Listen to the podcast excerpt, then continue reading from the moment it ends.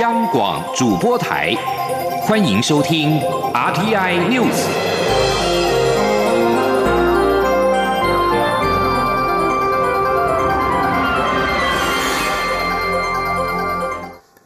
各位好，我是李自立，欢迎收听这一节央广主播台提供给您的 RTI News。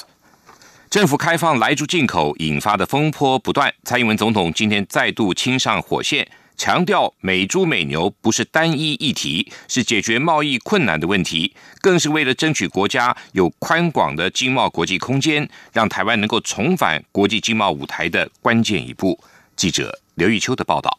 政府开放来猪进口，引发在野党强烈抗争。国民党立院党团日前在立法院寄出猪内脏之乱，背革行政院长苏贞昌的施政报告后，苏贞昌一号又因捍卫来猪政策时提及屏东性工肉品，力挺台猪外销政策，引发业者不满等风波不断。对此，身兼民进党主席的蔡英文总统二号下午出席中执会前，再度亲上火线发表谈话。总统表示，台湾猪识别标章已经。开始试办，政府会用最严谨的标准，让国人可以安心消费国产猪肉。而行政院也已针对进口肉品公布五大管理措施，包括掌握源头、做好检查，会让标示跟着肉品走。总统指出，人民关心食安是必然的事，但美猪美牛不是单一议题，而是解决贸易困难的问题。他乐见立法院终于恢复质询，让政策能说明清楚，是为了争取国家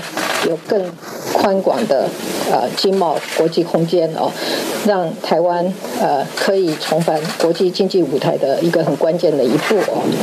那我也很乐意看到，昨天在立法院已经恢复咨询啊，透过询答啊，问题和答案都能够更清楚的呈现在国人的面前。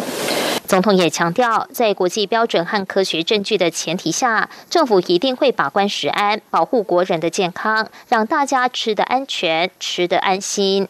而针对苏贞昌近来的发言者意。蔡总统则再次力挺苏贞昌，强调行政团队近来很辛苦。他相信苏贞昌与立委之间的询答，追根究底是在讨论对台湾养猪产业的冲击。苏贞昌想要表达的重点是，行政院农委会长时间与猪农沟通，也全力支持猪农，要让养猪产业更有竞争力。至于是否会与国民党就来猪议题辩论，蔡总统说，相关部会会持续与相关团体、大众沟通。来猪的问题确实很困难，且需要花力气处理，但也是重要且必须要处理的议题。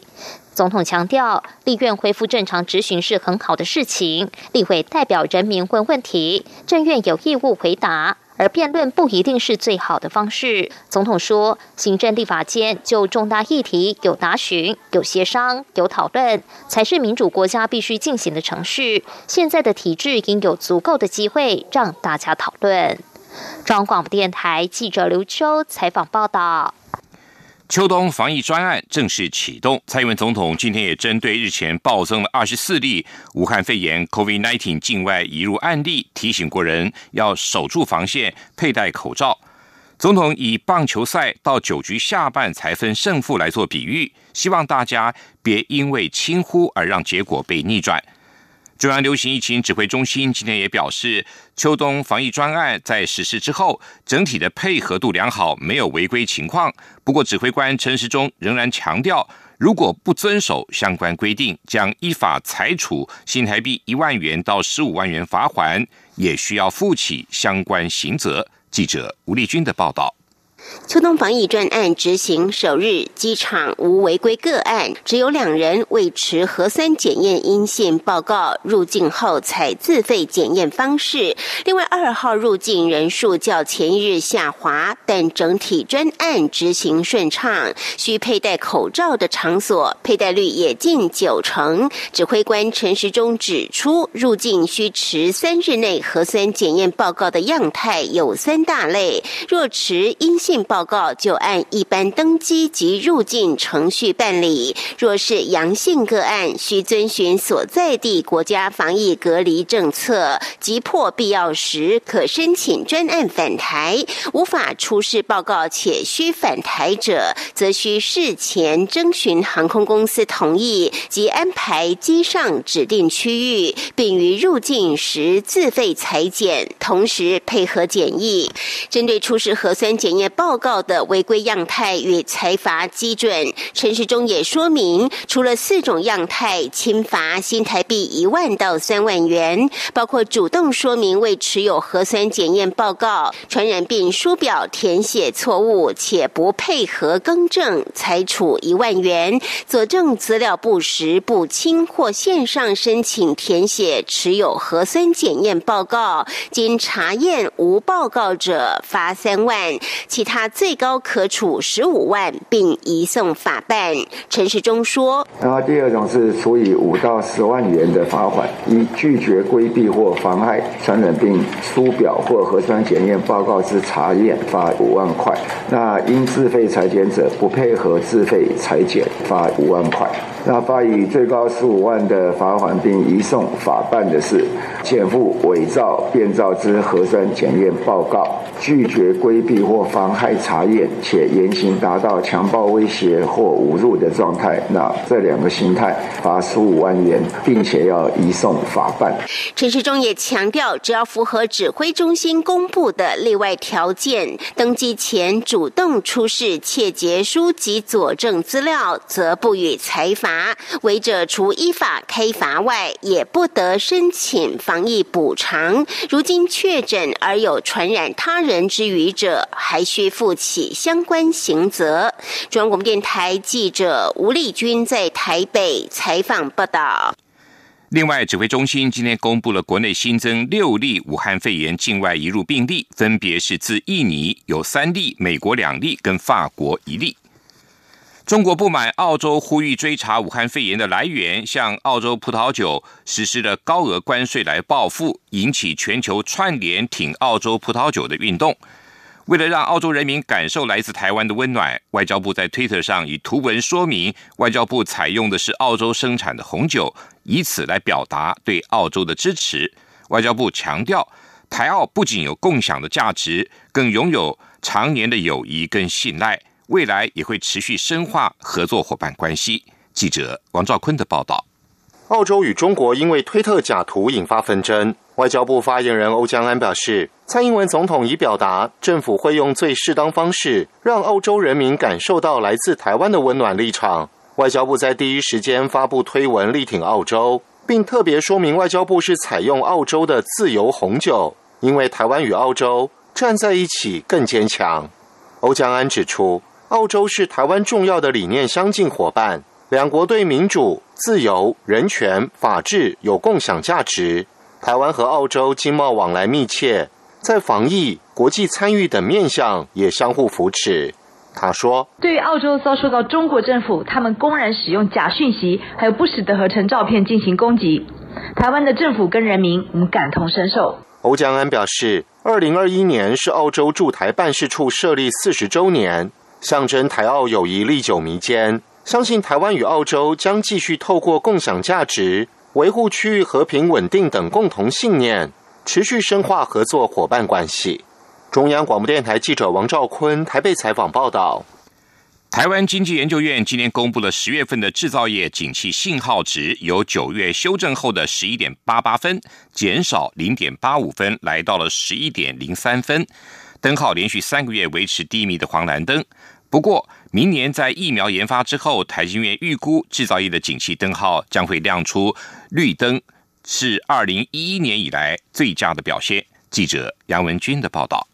台经院二号指出，十月工作天数较上年同月少，加上入场急单效应消退，资讯电子业的外销订单和生产指数年增率皆较上月下滑，整体制造业景气的信号值由九月修正后的十一点八八分减少零点八五分至十一点零三分，灯号连续三个月维持低迷的黄蓝灯。在年度预测方面，台经院助理研究员方俊德指出，今年整体制造业呈现传产、科技两样情，六大类别灯号呈现一个绿灯、一个黄蓝灯跟四个蓝灯。全年整体制造业呈现低迷的黄蓝灯，不过表现已经较二零一九年的衰退蓝灯好。展望明年，方俊德分析，近期疫苗研发进展朝向正面发展，疫情的影响可望在二零二一年逐步淡化。预估明年整体制造业将出现持平的绿灯，表现将优于今年，也将是二零一一年来最佳表现。他说：“今年基期低，那你明年在算成长的时候，当然会相对会比较。”要高嘛，所以算起来，嗯，船产这部分就会恢复到黄蓝灯的水准。呢半导体部分，因为它还是持续表现是相对的不错的，所以它还是会持续在在成长这样子。方俊德也补充，二零零九年金融海啸，当年经济成长率是负百分之一点五七，二零一零年就反弹至百分之十点六三，所以二零一零年制造业曾亮出代表景气扬升的黄红灯，比绿灯还好。后来这几年多半是黄蓝灯和蓝灯游走，没有出现绿灯过。中央广播电台记者杨文君台北采访报道。针对香港众志前秘书长黄之锋以及周庭、林朗彦等人遭到判刑一事，陆委会今天对此深表关切及遗憾。陆委会指出，人民享有政治权利跟表达自由的意志，这是放诸四海皆准的普世价值。有关方面非但未能善尽政府保障人民权利的责任，反而不断的秋后算账、清除异己，挤压社会民主自由的空间，破坏香港的繁荣稳定。发行社今天报道，前香港众志秘书长黄之锋、主席林朗彦跟成员周庭，今天在西九龙裁判法院，就去年六月二十一号参加包围湾仔警察总部行动一案，被以煽惑、组织跟参与未经批准集结等罪名判刑。黄之峰被判监禁十三个半月，林朗彦监禁七个月，周庭监禁十个月。法庭并要他们及时监禁。周庭申请保释等候上诉也被驳回。黄之峰在离开法庭时大喊：“未来的日子会很难挨，但是他们会撑得住。”全球俗称武汉肺炎的 COVID-19 疫情再度升温之际，美国财经新闻网财经内幕今天报道，英国已经成为第一个正式批准使用 COVID-19 疫苗的西方国家。报道指出。美国辉瑞药厂跟伙伴德国生技公司 BNT 共同研发的 COVID-19 疫苗，在获得英国独立的医疗监管机构正式批准之后，获准可以在英国使用。这项消息也由英国卫生部长汉考克证实。另外，根据日本国会今年通过的一项法案，日本将让所有居民免费的注射 COVID-19 疫苗。在此同时，日本也正在致力于对抗不断打破纪录的 COVID-19 每天新增的病例。五十九年来头一遭，美国总统川普一号表示，他将否决国防授权法案，除非这项法案纳入一项措施，删除对网络科技公司提供保护的一项联邦法案。川普表示，如果通讯端正法第两百三十条在国防授权法案中不被完全终结，他只能被迫否决这项法案。通讯端正法第两百三十条主要是保护网络科技公司不必因为用户所张贴的内容而承担责任。川普和共和党议员对此不断的抨击，并且指控科技公司压制保守派的声音。而预算达七千四百亿美元的国防授权法，为美国国防部所设立政策的方向，它已经连续五十九年获得顺利通过，而其中部分重要内容更被视为是必须通过的项目。因为从军队加薪到该购买多少的军机，以及要如何跟敌人像俄罗斯、中国等对抗，几乎所有的事物。都规定出了规范跟策略。今年稍早，美国民主党所主导的众议院跟共和党所主导的参议院也都通过了这一项各自的版本。议员们并且在议会中提出了最终的折中版本。这里是中央广播电台台湾之音。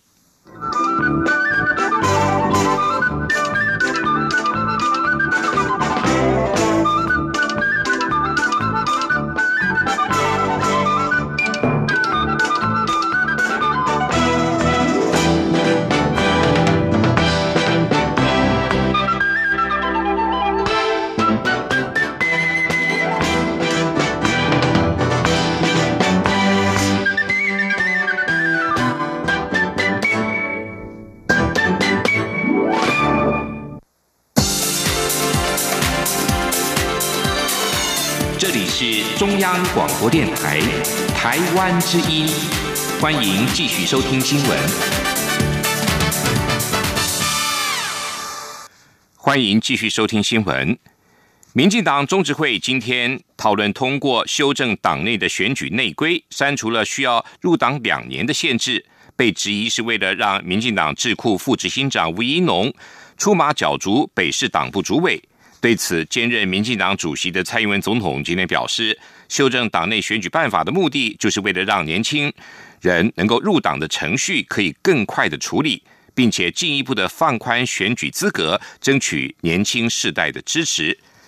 民进党中执会今天讨论党员入党办法跟党职人员选举办法两项的内规修正案，删除了地方党部主委等选举必须入党满两年的限制。不过，因为相关修正被质疑是吴一农条款，党内有不同的意见，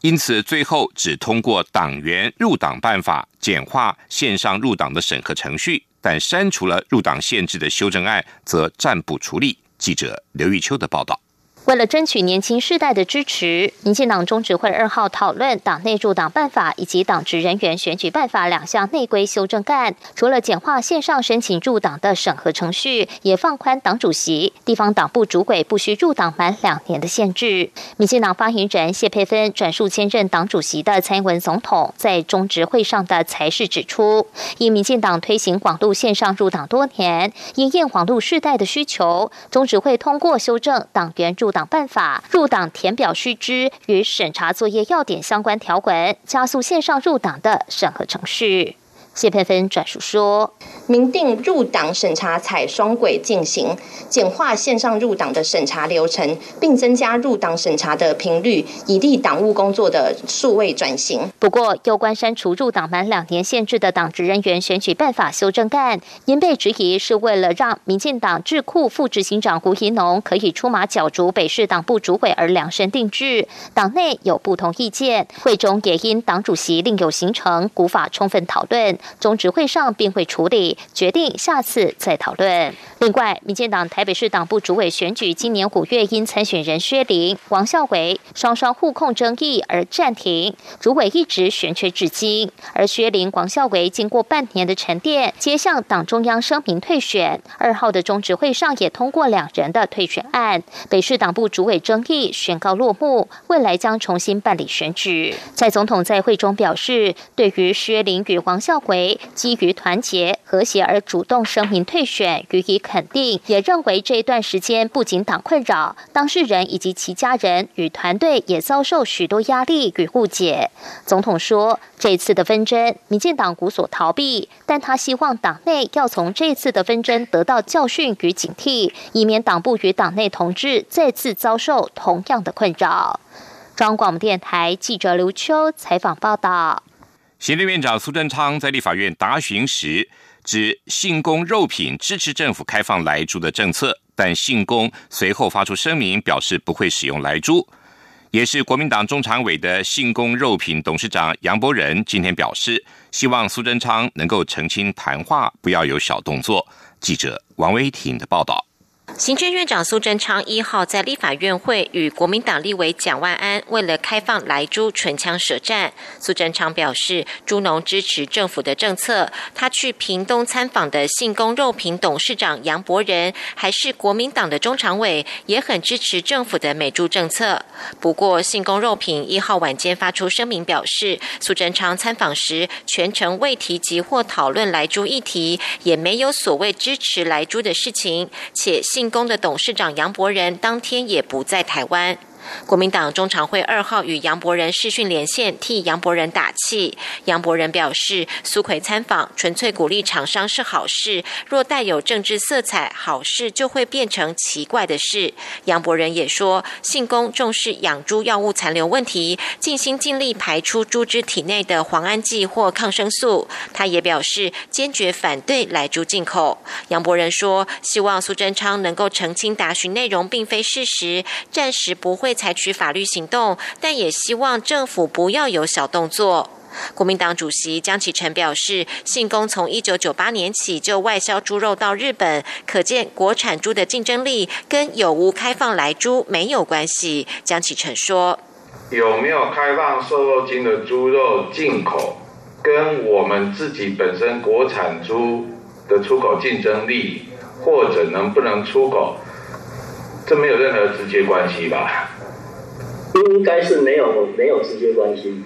江启臣在中常会谈话指出，苏贞昌拿民间厂商为政策祭旗，以及反执询激怒立委，可见政府不愿意面对来猪进口的冲击，更是执政傲慢的铁证。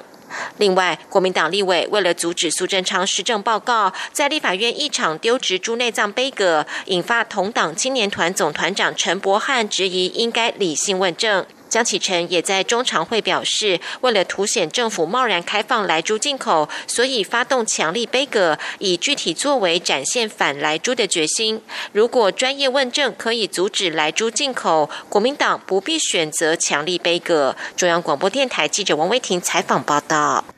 新工肉品支持来猪的说法引发讨论，行政院今天再度澄清，苏贞昌没有指涉猪农支持来猪进口，希望国民党不要再继续以讹传讹。国民党立委日前为了背个行政院长苏贞昌的施政报告，而在国会引爆猪内脏之乱。民进党的最新民调指出，高达百分之七十五的民众不能接受蓝委丢植猪内脏。就连泛蓝的民众也支持者呢，也有百分之四十七点八不能接受。蔡英文总统今天出席一百零九年度全国绩优志工跟绩优志工团队的颁奖典礼。总统除了感谢全国志工伙伴们的付出之外，未来政府更会挹注更多资源，进一步的健全相关法制、紧密服务网络，以鼓励更多人加入志工的行列，让台湾的志愿服务持续的跟国际接轨。记者王兆坤的报道。蔡英文总统在年度全国绩优志工颁奖典礼致辞时表示，台湾志工的能量强大，截至去年底，全国志工团队已达两万多队，志工人数超过一百一十万人。六十五岁以上的志工，并已成为志工人数最大宗。这不仅代表政策有成效，更要感谢越来越多长者愿意透过做志工，发挥专业和经验来贡献社会。总统指出，十二月五号是国际志工日，志工不仅对社会有许多贡献，也促进台湾跟其他国家的志愿服务交流。总统说，在志愿服务上，各年龄层民众的参与都是非常重要的。未来我们会挹注更多的资源，让相关的法制更健全，服务的网络也更紧密，鼓励更多人加入我们职工的行列。同时，我们要让台湾的志愿服务持续的跟国际接轨。台湾与以色列在一号签署志工合作了解备忘录。总统表示。相信这个协定将能让志工有更多服务机会，也能为台湾和以色列增进更深的互动情谊。中央广播电台记者王兆坤采访报道。农委会今天公布台湾农作物的受干旱影响分析，其中以面积来看，茶是受到冲击最大的高敏感度作物。农委会提到，明年起将会针对每两年共四期的水稻种植，首度实施自愿性四选三政策。政府仅提供三期稻米保价，保证收购价格的优惠，鼓励农民只种三期的水稻，另外一期改种旱作，既能舒缓区域的供水压力，又可以增加农民的收入。记者谢嘉欣的报道。极端气候下，旱水两灾发生的几率越来越频繁。农委会分析全台作物对干旱敏感以及受此次干旱影响的程度，并于二号首度对外公布结果。农委会指出，十一项高敏感作物中，以茶叶受影响的面积四千八百公顷为最多，主要集中在苗栗。其他包括北部及中部梨、北部短期叶菜类、中部竹笋，受影响面积也在三千到四千公顷不等。农委会主委陈吉仲说：“茶叶我们现在影响的面积在苗栗，我想是影响最严重的。那目前我们已经有盘点出茶叶的一些干旱的影响。可是如果明年在茶叶的春茶，它在萌芽期的时候，二到四月，如果还是持续的干旱，我想我们上次记者会已经有说明过，今年是缓生一年，所以也会影响到明年春天的时候降雨量如果不然，那我们的茶叶的影响。预估就会有四千八百多公斤，这是一个非常严重的一个影响。农委会因应干旱，也提出短中长期调试策略。短期将加强农业节水技术教育训练，推动节水示范场域，推广管路灌溉设施。中期将以加强计划性用水为主轴，除了加大饮水蓄水设施外，也要推广精准灌溉。另一方面，近期农委会也下乡宣导，要推动水稻种植四选三，也就是政府在两年四期耕作中，只给予三期的稻作保价收购、直接给付等政策优惠，鼓励农民两年内只种植三期水稻，剩余一期则改种旱作或景观作物。农委会强调，四选三政策既可节省水资源，还能增加农民收益。因为在干旱下，种稻收入不一定会好，但若种植黄豆、小麦等耐旱作物，或种植享有绿色环境给付的景观作物，收益反而会更好。例如，绿色环境给付作物，每公顷可收四万五千元，扣除掉翻耕五千元，还有四万元利润。农委会指出，四选三政策明年上路，没有强制性，仅由农民思考是否自愿配合。而若推动顺利，最快后年将以区域为单位推动大区轮作，预估可节省两成的农业用水。农委会表示，长期方面则要提升抗旱韧性，包括加强水源涵养、部件智慧灌溉、研发耐旱品种以及扩大农业保险。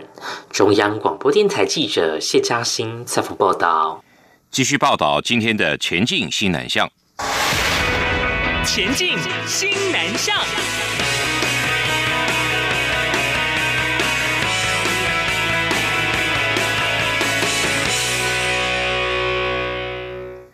亚洲最大电视展会——新加坡亚洲电视论坛及内容交易市场展本周登场。文化内容策进院今年首度统筹，携手三十七家业者、九十五部作品参展，并在会展的网站上以线上节目的方式行销台湾内容，将台流持续的推向西南向国家。记者陈国伟的报道。新加坡亚洲电视论坛及内容交易市场展今年考量疫情，改为线上展会。台湾有九十五部作品参展。文策院院长胡琴芳表示，台湾影视作品阵容坚强，深具优势。这次由文策院协助业者上网登录资料，设计作品行路，同时制作深度节目，向国际买家深入介绍重点参展作品。为了提升台剧在国际市场的值与量，文策院在上个月公布国际合资合制最后一桶金。激励方案的投资计划也将成为这次在展会上的宣传重点。文策院董事长丁小金说：“我们看到，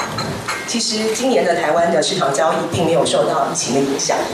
那同时呢，整体影视制作的趋势是在往上的。”文策院指出，今年已多次以线上节目形式参加市场展，并依据各展会提供的反馈数据进行调整。像这次就跳脱以往的访谈模式，而以说故事的方式，将台湾原创。影视作品串接为两小时的线上节目，共推荐了十一部参展作品。文策院提到，这些作品有许多是在这个月上映，包括公式制作的返校戏剧版，关注年轻人负债问题的大债时代，漫画改编的剧集《神之乡》，以及旗舰型剧集《天桥上的魔术师》。另外，还原一八六七年台湾各族群生活的斯卡罗，职人剧《火神的眼泪》，以及由卖座电影改编的《比悲伤更悲伤的故事》。是戏剧版则接续在明年推出，预期将再创台剧在亚洲市场的另一波高峰。中央广播电台记者陈国伟台北采访报道。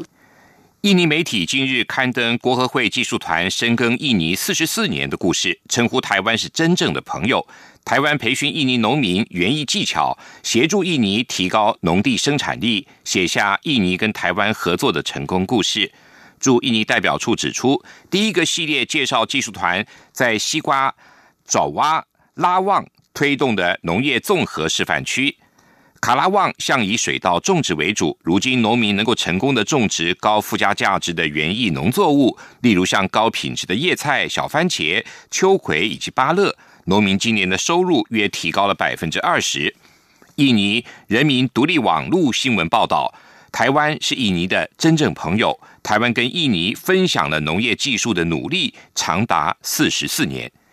以上新闻由李自立编辑播报，谢谢收听。